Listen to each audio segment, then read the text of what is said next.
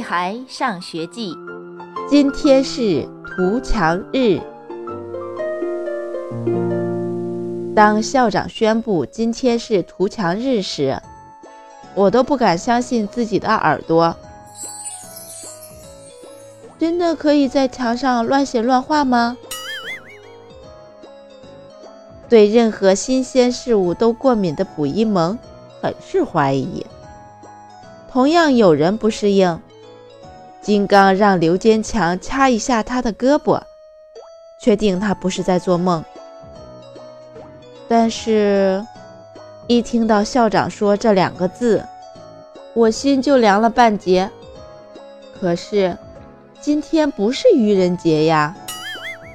校长指着他身后的围墙，大声说：“只能在这一面墙上画画，其他墙不可以。”是这样啊，虽然只有一面墙，也足够让我兴奋的。画些什么呢？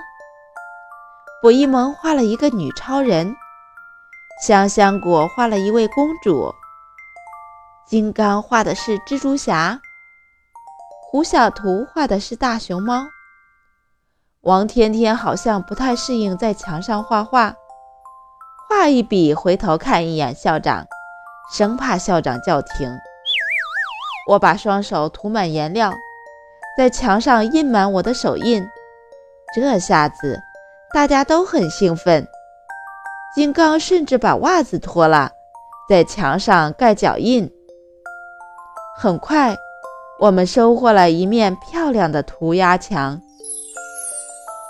今天可真够开心的，我都没画够。